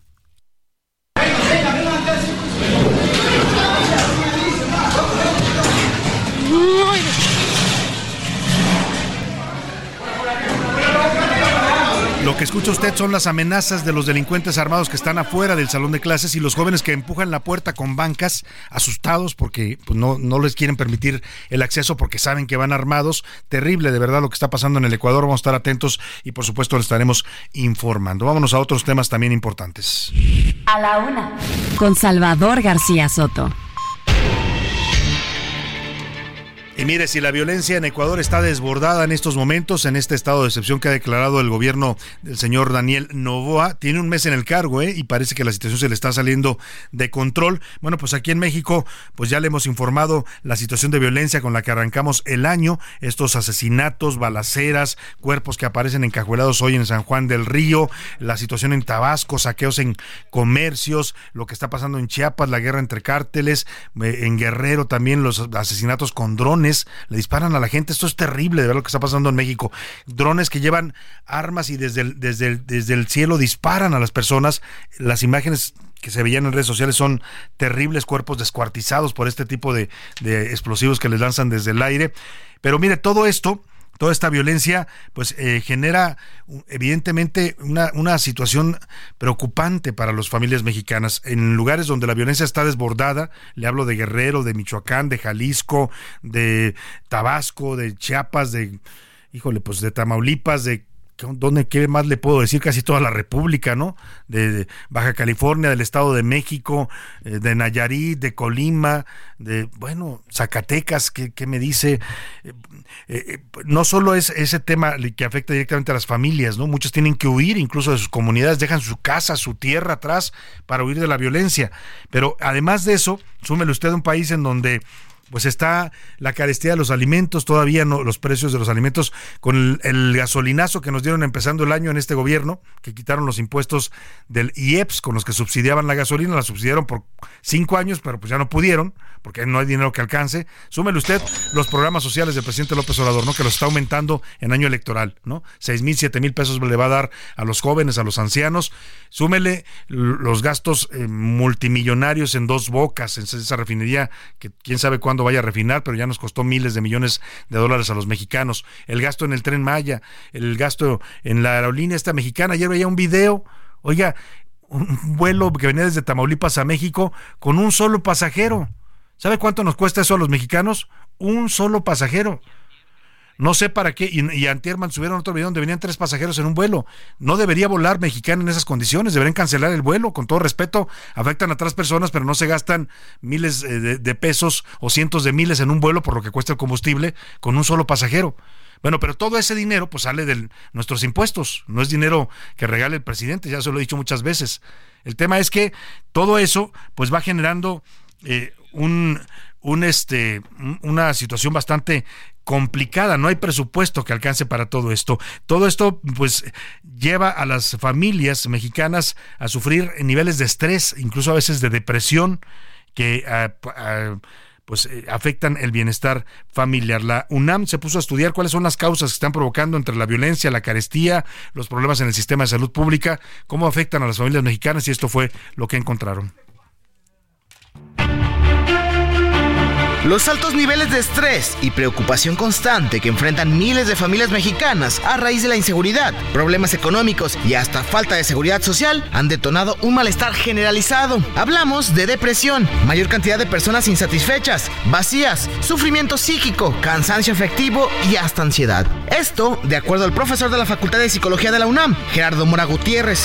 Es gente que se siente como si no tuviera un sitio, como si no tuviera una identidad y como si no tuviera un lugar para existir eso por lo tanto va generando problemáticas muy muy severas. Que el malestar no es como que yo me deprimo o que una persona se pone ansiosa, sino más bien esa es la forma en la que esa persona está viviendo y enfrentando la realidad.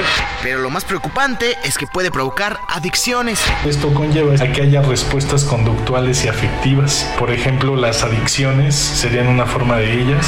Los tres determinantes emocionales que definirían dicha condición de malestar son liquidez, inexistencias y de vacío. Se trata de una condición que va en aumento. Para muestra, en A la Una salimos a las calles a preguntarle a la gente. Esto es lo que nos respondieron.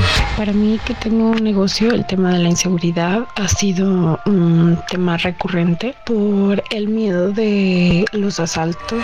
Es que la seguridad hoy en día está sumamente descontrolada. Aparte, no lo apoyo a emprendedores como yo que vamos empezando. Pues no sé, o sea, eso me tiene como muy bajoneada y pues yo no siento apoyo más que obviamente de mi familia pero no es aún así suficiente y pues en el país hay cero condiciones. Así, las nulas condiciones que existen en el país, lo que ha provocado principalmente problemas psicológicos. Para la una con Salvador García Soto, Iván Márquez. Bueno, pues ahí están los temas que causan, pues ya sabe usted, estrés, eh, depresión, hay que atenderse cuando se tienen esos síntomas, porque pues a, veces la realidad también nos agobia. Eso es una, eso es algo pues que está documentado en este estudio de la Universidad Nacional Autónoma de México. Vamos a retomar el tema de este debate que se ha desatado por los comentarios del presidente sobre eh, su encuentro con esta diputada transgénero eh, Salma Luébano, diputada de Morena, el que ayer el presidente tratando de responderle a los periodistas que subieron este video y que cuestionaron su reacción cuando se da cuenta eh, pues que es una persona transgénero eh, él dijo que no que él no tiene problema que él pues incluso había besado a hombres o sea lo dice en el sentido afectivo pues no y dice que no tiene problema con eh, expresar sus sentimientos de esa manera pero comete un error grave gravísimo porque pues malgeneriza a esta diputada transgénero al llamarla un hombre vestido de mujer, dice, porque saludé a un hombre vestido de mujer hicieron un escándalo. Bueno, pues el presidente ya se disculpó, ya le puse la disculpa. La eh, diputada Salma Luébano está subiendo también un mensaje en Twitter, eh, pues muy condescendiente con el presidente, claro, no se va a pelear con él. A López Dóriga le dijo que era un no sé qué pervertido y que este, sus miedos y sus eh, traumas y sus fobias, ¿no? Porque comentó el video del presidente y al presidente le dice Salma Luébano, pues que ya se, hoy el presidente López Obrador me ofreció una disculpa por mal generalizar, generalizarme, mal generizarme, perdóneme, está mal, mal escrito, generizarme. Esta declaración es importantísima, dice la diputada, pues visibiliza una lucha que nos ha tomado décadas. Soy una mujer diputrans y eso no está discusión. Ahora a esperar a que me reciba el presidente. Vamos a hablar de este tema para hablar del mismo saludo con gusto en la línea telefónica Victoria Sámano. Ella es activista, trabajadora sexual y fundadora de YECA, una ONG que brinda atención a las personas LGBT y transgénero en situación de calle. Victoria, ¿cómo estás? Un gusto saludarte. Buenas tardes. Hola, Salvador, muy buenas tardes. Muchísimas gracias por la invitación.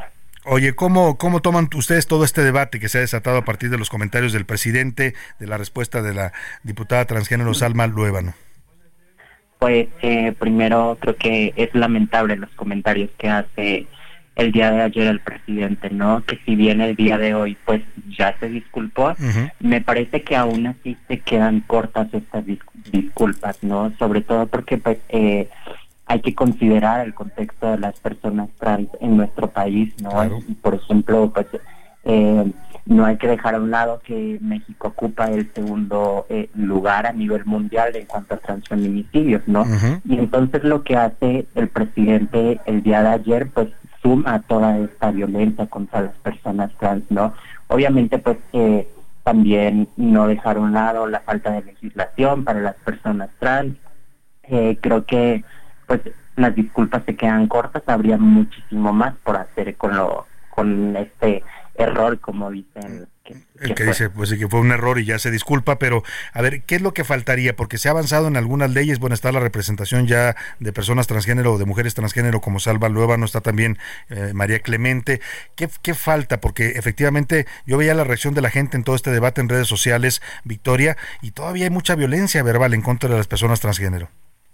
Sí, y no solamente violencia verbal, ¿no? también la vemos reflejada físicamente. que tan solo hace un mes eh, sucedía la muerte de del magistrado Silvaina, hace tres meses, perdón. Eh, sin embargo, pues eh, a nivel nacional, pues solo falta la, el reconocimiento de la identidad de género, que las personas trans tengamos acceso a los servicios de salud, educación, trabajo, etcétera, ¿no? Eh, es bien importante mencionarles a la audiencia que las personas trans están viviendo en contextos muy diferentes al resto de la sociedad, ¿no? Como lo es la precarización y la pobreza debido a la falta de, acceso al trabajo justo por estos temas de discriminación. Eh, ahora, eh, te, parece que es un tema de leyes solamente o también un tema de educación, de campañas para concientizar a la gente y evitar este discurso de, odio que en muchos casos se escucha todavía?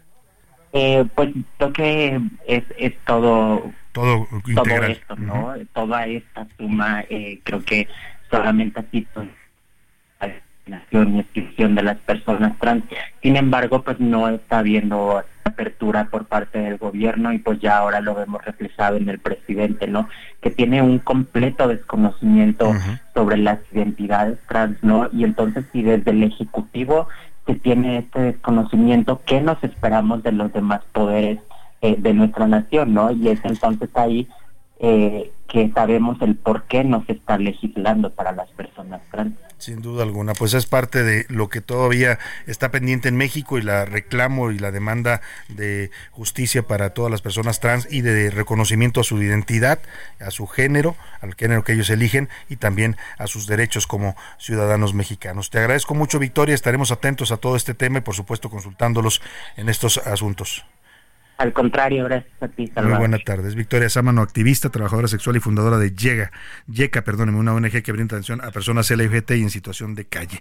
Y vámonos justamente con la música, defendiendo la, el derecho a la diversidad sexual. Reyes del Mundo, se llama Rafael Pons, una canción de 2020, narra el amor entre un español y un francés que se sienten los reyes del mundo cuando están juntos.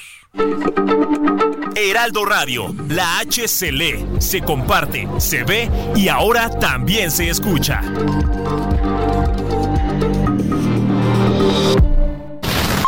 Ya estamos de vuelta en A la Una con Salvador García Soto. Tu compañía diaria al mediodía. La discriminación por motivos de orientación e identidad sexual en México aún es un problema cotidiano. Según la encuesta nacional de discriminación 2023, al menos 4 de cada 10 personas mayores de edad que pertenecen a la diversidad sexual y de género dijeron haber sido víctima de algún incidente por discriminación. Dos de la tarde con 32 minutos. Regresamos con usted aquí en A la Una y lo hacemos con esta canción de Alejandra Guzmán, una canción de 1990. ¿eh? Ya en 1990 empezaba este movimiento por la defensa de los derechos de la comunidad LGBT, eh, ahora y más. Eh, y bueno, pues eh, se hacían canciones como esta, todavía de manera discreta, no metafórica, pero hablaba de una persona pues transexual que pues trabajaba en las calles, ¿no? Básicamente es lo que narra, narra como una persona frágil, vulnerable, mitad hombre, mitad mujer, y bueno, pues ah, ten cuidado con el corazón, decía, en este mundo cruel. Estamos eh, defendiendo hoy, o por lo menos hablando de este debate sobre los derechos de la comunidad de transexual en contra de la homofobia y la transfobia. El ojo público. En A la Una tenemos la visión de los temas que te interesan en voz de personajes de la academia, la política y la sociedad. Hoy escuchamos a Maite Azuela en Romper la Confusión. El ojo público. Muy buenas tardes, Salvador. Me da gusto saludarte a ti y a nuestro auditorio. Espero que hayan tenido unas excelentes vacaciones y que arranquen el 2024 con gratísimas acciones y sorpresas. La no ratificación de Ernestina Godoy ha generado mucha polémica y confusión. Hay quien afirma, como hoy el presidente, que fue una venganza de la oposición. Necesitamos un debate mucho más amplio de por qué Ernestina Godoy hoy ha presentado su último informe y dejará su despacho. La Fiscalía de la Ciudad de México es la cuarta peor evaluada del país. Entre ayer y hoy se han vertido opiniones de especialistas de que todas las fiscalías tienen deficiencias y errores, pero bueno, estar en el cuarto lugar, cuando además la Ciudad de México había tenido pues mucho mejores experiencias y calificaciones, habla mucho de cómo se ha desempeñado Ernestina Godoy. ¿Cuál es la preocupación de Morena si de todas formas pueden volver a nombrar a una de las suyas? La falta de ratificación de Ernestina Godoy es una derrota política para quién, es un triunfo para quién. En Morena se jactan de que es por las investigaciones al cártel inmobiliario. ¿Cuántas sentencias hay por ese caso, Salvador? Si el candidato del frente efectivamente es partícipe de los delitos inmobiliarios en la Benito Juárez, ¿por qué sigue siendo candidato? Hay varias personas detenidas, incluso un exalcalde, pero de ninguna manera hemos sabido cuáles son las consecuencias que ha tenido o van a tener por su participación o probable participación en este tema del cártel inmobiliario. Otra de las presunciones es la disminución de los delitos. El feminicidio ha tenido una dinámica de altas y bajas en la Ciudad de México. ¿Cuántas sentencias o poniéndonos menos ambiciosos, cuántos detenidos hay por esos feminicidios? La fiscal Godoy es una realidad. No puede responder esas preguntas. Y no olvidemos el hecho del espionaje que se hizo con falsedad de datos en la, en la que se obligó a empresas de, pues, de venta de, de telefonía celular a entregar la guía para que pudieran desde ver los mensajes personales de periodistas, de defensores, de ciudadanas y ciudadanos, hasta seguir sus destinos. Esto ordenado justamente por Ernestina Godoy. Entonces, bueno, no son asuntos menores. ¿Venganza política? No. Godoy podría seguir en el puesto. El problema son sus fallas. Buena tarde a ti y a nuestro auditorio. A la una, con Salvador García Soto. Pues ahí está, ahí está la opinión de Maite Azuela, nuestra colaboradora. Le mandamos también un abrazo y también un deseo de que tenga un, buen año 2024. Y lo que dice ella es, cierto, hay que, hay que ubicar este tema en su contexto, ¿eh? porque el discurso político dice una cosa. O sea, el presidente dice que es una venganza, Claudia Sheinbaum que también fue venganza de los grupos que defienden intereses. La realidad es que es un proceso legislativo y en, los poderes legislativos mandan las mayorías y la mayoría calificada no se reunió. Aunque hayan votado por ella 62 diputados, 61, no algo así, pues no logró los 65 votos que necesitaba. Y ese es un procedimiento legal, legislativo, constitucional. Esa es la realidad. Lo demás, pues son discursos políticos. Oiga, y hablando de temas eh, y de todo este tema que estamos comentando hoy, el debate sobre los derechos de la comunidad transgénero en México, ¿qué dice nuestro público, José Luis Sánchez? Salvador, tenemos muchísimos comentarios de parte de nuestro público, los cuales agradecemos. Por ejemplo, el señor Francisco González Rodríguez. Saludos, Salvador, desde Guadalajara. El tema de los LGBT, bueno, pone LGBTQ y más, uh -huh. es cada quien debe de respetar a cada cual. Lo mismo nosotros hacia esta comunidad, como esta comunidad Exacto. hacia nosotros. Si nosotros no queremos llamarlos de esa manera, utilizando este famoso lenguaje inclusivo, uh -huh. tal vez es hora de que ellos respeten también eso. Por lo pronto, mientras tanto, nosotros respetamos a esta comunidad, nos dicen. Eh, pero una cosa es el lenguaje inclusivo, digo, nada más uh -huh. tiene todo, tiene un punto y tiene, tiene razón. Eh, lo que el, lo que se cuestiona es que a una a, un, a una persona que, te, uh -huh. que le diga a usted yo soy mujer, o sea, soy mujer transgénero, uh -huh. pues la, haya gente que le diga, no, tú eres un hombre, casi, ¿no? Y si no, eres hombre vestido de mujer. Eso es lo que sí es eh, una agresión, ¿no? Porque si las personas eligen tener un género, pues es su decisión y está, eh, está consagrado en, ya en las leyes mexicanas su derecho, pues entonces el lenguaje inclusivo es otra cosa y es bastante eh, discutible y debatible. Justamente la señora Laura González nos dice, Salvador, yo estoy a favor de que les llamen como ellas han preferido y han, han vivido, bastante han vivido durante toda su infancia que no fueron aceptados, como para que nosotros con un simple palabra echemos claro. para atrás todo lo que han vivido. Saludos, Pero además, Salvador. ¿qué le quita a la gente decir si alguien dice yo soy mujer, yo soy hombre? Bueno, pues referirse a él como mujer o como hombre, a usted no le quita nada, pues no le afecta en nada. ¿no? Son también vencer prejuicios y vencer uh -huh. miedos y vencer también eh, eh, pues intolerancias, ¿no? Totalmente. José García desde La Laguna dice, eh, si la persona se viste de mujer y dice que es mujer y él y ella quiere ser llamada como mujer, pues hay que respetarlos. Así las diferentes formas de pensar se respetan. Mientras, mientras no afecten a uno, hay que respetar a todas las personas. Saludos. Y es Salvador. un cambio de mentalidad, ¿eh? A mí me pasó, eh, incluso a nivel familiar pasa, pues, ¿no? Eh, hay familiares que han elegido tener un género distinto uh -huh.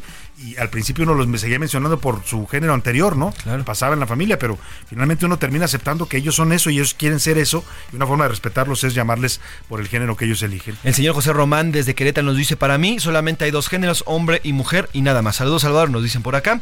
También nos dice por acá la señora Laura Laura R. RG, me dijo que es González, porque por González. Saludos, Salvador. Sobre el tema de cómo le dijo el presidente, yo creo que cada quien tiene que respetar. Si yo quiero que me digan señora, yo soy señora y punto. Si me dicen de otra manera, me voy a ofender porque yo ya hablé con quien quiero que me hable y que me diga de la forma que ellos me digan. Saludos, Salvador. Nos pues dice también está. por acá. Nos dice Saúl Rabiela, las mujeres transgénero eh, son personas, son seres humanos que han tomado una decisión de existencia en sí mismos. Y asimismo hay diferencias. Debe de haber una coexistencia en nuestro mundo y en nuestro país de la comunidad LGBTQ como de la comunidad heterosexual. Debe Saludos, tolerancia, Rabiela, tolerancia y respeto sobre todo, ¿no? Porque si usted dice, a ver, si usted dice, oye, yo soy hombre y yo quiero que me, me digan como hombre y alguien llegue y le diga, no, no, para mí tú eres una mujer, pues es una falta de respeto, Claro, ¿no? Y además es un reto. También, por ejemplo, el señor Fernando R. nos dice, saludos Salvador, a las personas hay que respetarlas. Punto. Respeto es el tema. Y no pone nada más. El respeto al derecho ajeno, ya lo dijo el gran benemérito de las Américas, es la paz. Bueno, pues ahí está la opinión de nuestro público. Les agradecemos que nos manden sus comentarios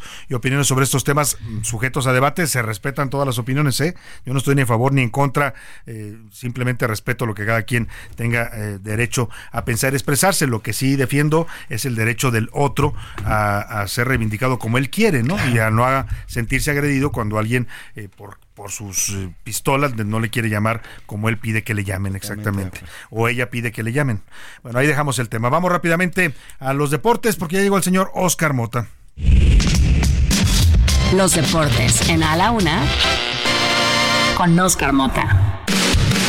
Señor Mota, ¿cómo está usted? Bienvenido. Mi querido Salvador García Soto, amigas y amigos, hoy un gran día para ganar. Feliz año, querido Salvador. Feliz año. Eh, tengo preparado para ti un breve resumen de lo Haz- acontecido en estos días. A ver, ahorita nos contarás, pero ¿hasta cuándo es válido decir feliz año? Se lo Este, pregunta también usted que me escucha. 24 de abril de este año. ¿Hasta el Sí, 24 de abril? Es mi cumpleaños. Ah, entonces, bueno. Básicamente a partir ese es de el ese- parámetro de Oscar. ¿Tú Correcto. cuándo ya. crees, José No, Luis? yo creo que la pasa la primera semana o si en este lapso viste a la persona por primera vez después del año Claro, nuevo, si le no lo dices feliz visto. año nuevo, pero yo creo que el primer O sea, después de la primera semana ya no. Ya, no, ya. Como ya chole, ya. Ya, ya comiste reyes, ya comiste rosca, ya chole, ¿no? Ya. pues, lo mismo se quita Bueno, el, el ¿y árbol y ¿Por qué todo, no hasta el 2 de febrero que te comen los tamales de la Candelaria? porque ya pasó un mes, ya no es feliz año, ya llevas, ya llevas el 10%. Yo soy un maestro más barco y les doy hasta abril Hasta para abril. que tengan, ¿no? Entonces, Muy bien. Para que lo apunten 24 de abril de una vez. Entonces, tienen tiempo. Quiero saber un pequeño resumen a lo largo de estos días, pues, pues para que obviamente estés enterado de qué ha pasado en estos días. Número uno, el América es campeón.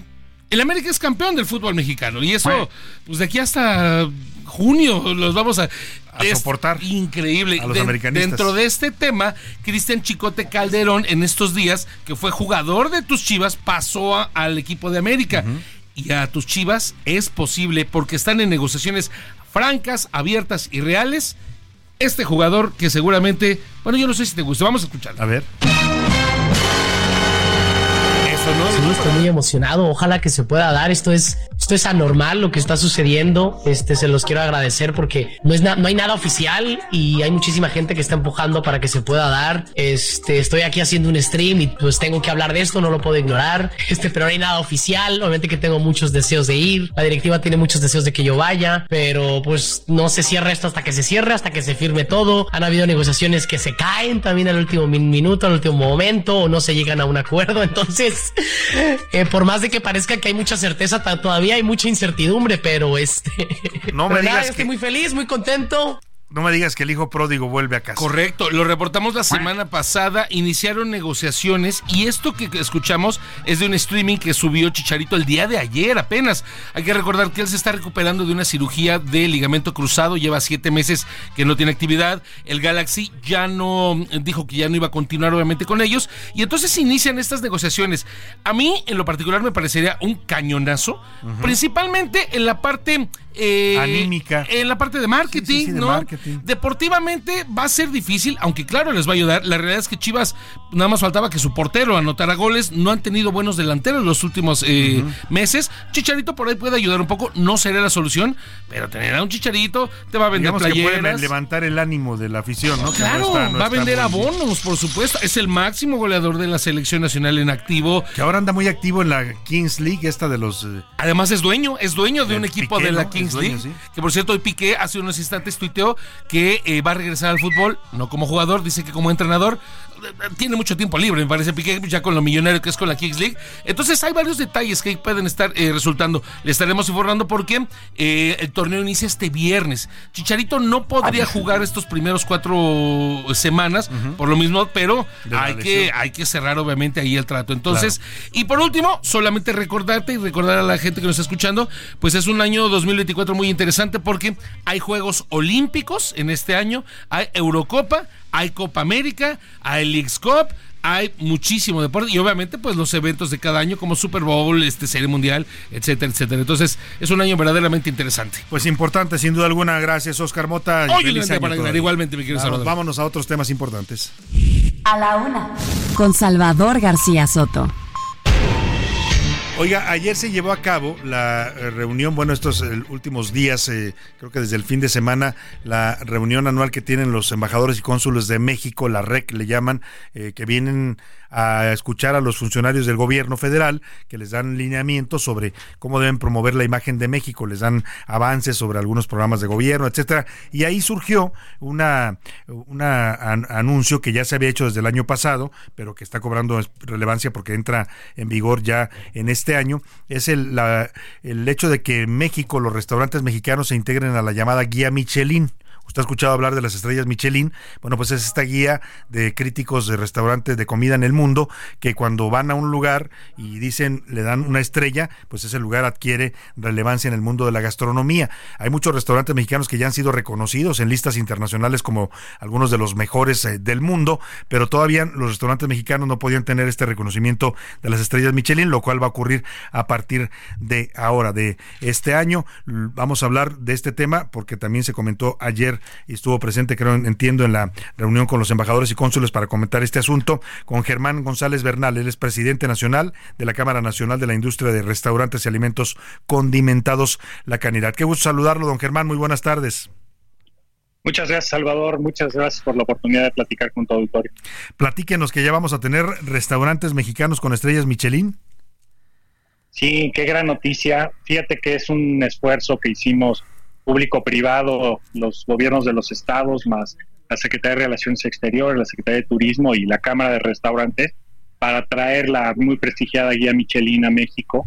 Michelin, que dicen los franceses que se regañan. Claro. Eh, Michelin. Y, pero muy contentos. Eh, tú sabes que todos sabemos que en México se come muy bien. Sí. Y todos sabemos que México tiene una gran ventaja competitiva con su gastronomía, pero no hay mejor forma de, de hacerlo valer que venga una certificación, un alguien internacional independiente, con criterios objetivos, con comparaciones como lo hacen en todo el mundo y que venga y te ratifique que la comida mexicana y los restaurantes están al nivel de clase mundial. Eso nos emociona muchísimo y ya aparece la guía este año, como bien dices, en el 2024. Ahorita están los inspectores haciendo su labor de ir a verificar y revisar los restaurantes. Tú sabes que son anónimos, es un esfuerzo que se hace eh, pues muy, muy sigiloso, con un cuidado y mucho esmero. Y yo creo que para ahí al segundo trimestre de este año vamos a tener ya la guía de los restaurantes que van a tener estos distintivos. Ahora, como usted bien decía, la gastronomía mexicana es amplia y vasta en todo el territorio. En cada estado de la República encontramos platillos únicos, ingredientes, preparaciones que son a veces incluso milenarias, pero entiendo que en esta etapa, en el arranque de esta guía Michelin, Michelin en México, solamente habrá algunos estados que serán, eh, digamos, evaluados. Sí, efectivamente, como dices, eh, intentamos que fueran todo la República, pero es un esfuerzo muy grande. Normalmente la guía cuando entra en un país escoge algunos de los destinos. En este caso, creo que México somos muy afortunados. Eh, van a entrar en seis destinos, que son Quintana Roo, la Ciudad de México, Oaxaca, el Valle de Guadalupe y, eh, digamos, Ensenada, Tijuana, Los Cabos y Oaxaca. ¿Y Entonces, Nuevo León también?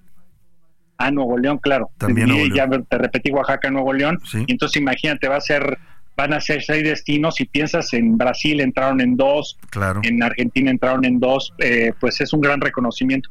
Y sin duda se puede ir creciendo esta, esta participación de destinos conforme pasen los años. Son compromisos a largo plazo y estamos muy emocionados con esta primera edición. Ahora esto va a proyectar, como ya decía usted, ya tenemos un reconocimiento como una buena gastronomía. Yo decía, nos incluyen ya en varias clasificaciones a nivel internacional, revistas especializadas, pero pues esto le va a dar una mayor relevancia a la industria restaurantera mexicana también.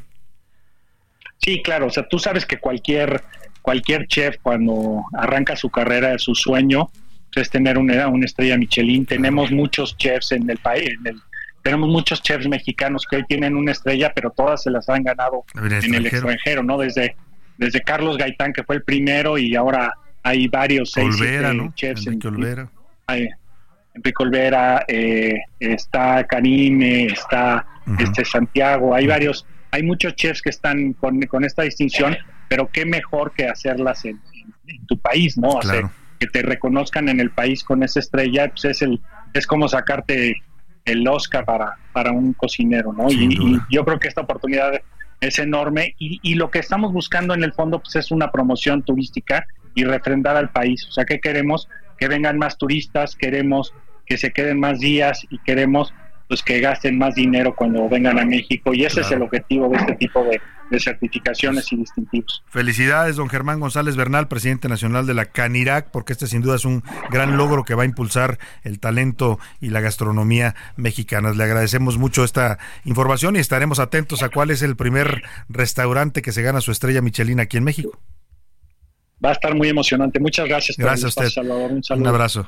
Muchas gracias al presidente nacional de la CANIRAC, la Cámara Nacional de la Industria de Restaurantes y Alimentos Condimentados. Ya le estaremos informando cómo se dan las primeras estrellas Michelin a restaurantes mexicanos de estos seis estados de la República.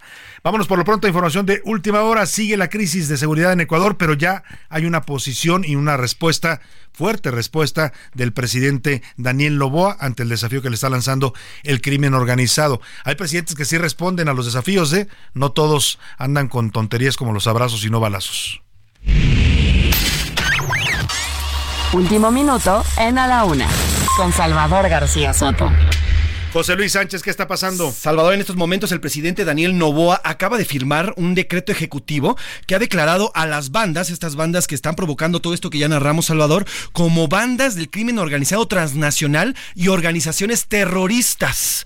Así los ha declarado. Hay un, eh, publica junto con su tweet una orden presidencial firmada por él mismo y entre los grupos, Salvador, que está denunciando tal cual, se encuentra este de los choneros. Los choneros son estos que fueron identificados aliados del cártel de Sinaloa, que fueron los encargados de asesinar a José Adolfo Macías Villamar, eh, el, eh, perdón, a Fernando Villavicencio, y vinculan al Fito, que es José Adolfo Macías Villamar. Que es este preso que se escapa de la cárcel y desata toda esta crisis. Exactamente. Ahora, interesante la que los clasifique como terroristas. ¿Cuántos grupos está delincuenciales está metiendo en su lista del pues presidente nada más de Ecuador? una, dos, tres, cuatro, cinco, son a la, vez son 12 grupos. 12 grupos. 12 grupos que son pandillitas. grupos delincuenciales los califica, pero también como terroristas, lo cual abre la puerta a que Estados Unidos o cualquier otro país pueda apoyar en su combate. Por eso es tan importante. En México, el gobierno de México, no solo ahora con López Obrador, eh, que se ha negado, también lo hizo antes Peña Nieto y lo hizo Calderón, se han negado a clasificar a los cárteles del narcotráfico que son violentísimos Hemos visto lo que hacen, cómo asesinan gente civil inocente, cómo disparan ráfagas en restaurantes, cómo matan en fiestas familiares. Bueno, pues se ha negado el gobierno de México a clasificarlos como terroristas precisamente por esto. Porque si los declaran terroristas, que lo son en la práctica, si usted quiere, no por razones políticas o ideológicas como se clasifica el terrorismo, pero sí porque siembran terror entre la población civil, pues se han negado a clasificarlos por eso. Porque entonces Estados Unidos podría entrar a combatir grupos terroristas en otros países porque así, así lo tiene determinado en sus leyes. Ya fueron liberadas cinco personas también, Salvador, de la Televisión Nacional de, Guayaquil, que estaban secuestrados hace unos minutos, y también ya comenzaron a llegar militares a la universidad, donde también Esa es la otra parte, además de la declaración que hace el presidente Daniel Novoa como respuesta a este desafío que le lanza el crimen organizado en su país, pues también ha mandado al ejército ya a las calles a controlar la situación y dice que va a someter al orden a estos grupos criminales. ¿Cómo quisiéramos que eso pasara en México? Pero no va a pasar lamentablemente mientras esté el actual gobierno y el presidente López Obrador. Vámonos a otros temas importantes. A la una, con Salvador García Soto. Oiga, agárrese porque seguirán los fríos. En Estados Unidos hay toda una zona en la costa oeste de los Estados Unidos que está declarando en alerta máxima por una fuerte tormenta invernal. Aquí nos informan.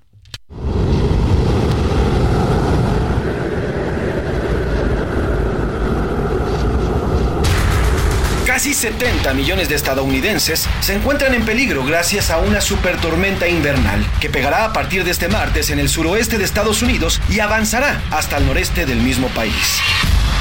La tormenta que comenzó a generarse hace unos días en el Golfo de México inició su paso la tarde-noche de este lunes y aunque su avance será relativamente rápido, al recorrer más de 2.800 kilómetros en 72 horas, el fenómeno meteorológico tendrá un profundo impacto al provocar una serie de eventos que van desde fuertes nevadas y lluvias, así como vientos huracanados, fuertes inundaciones y hasta tornados fuera de temporada.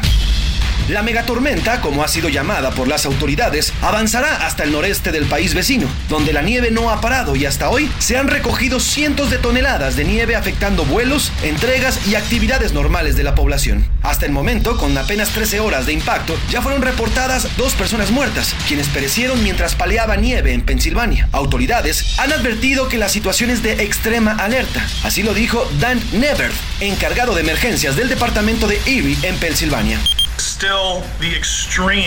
Estamos en categoría de extremo y debemos tomarlo en serio.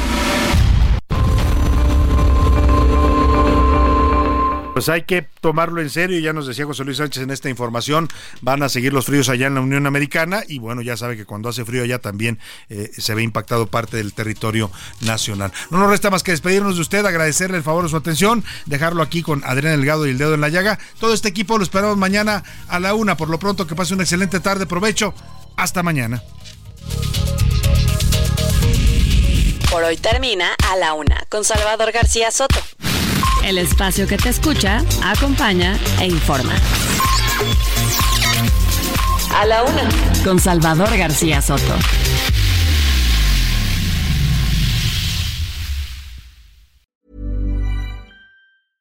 Selling a little or a lot? Shopify helps you do your thing however you cha-ching. Shopify is the global commerce platform that helps you sell at every stage of your business. From the launch your online shop stage to the first real life store stage, all the way to the did we just hit a million orders stage. Shopify is there to help you grow. Shopify helps you turn browsers into buyers with the internet's best converting checkout. 36% better on average compared to other leading commerce platforms because businesses that grow grow with Shopify. Get a $1 per month trial period at Shopify.com slash work. shopify.com/work.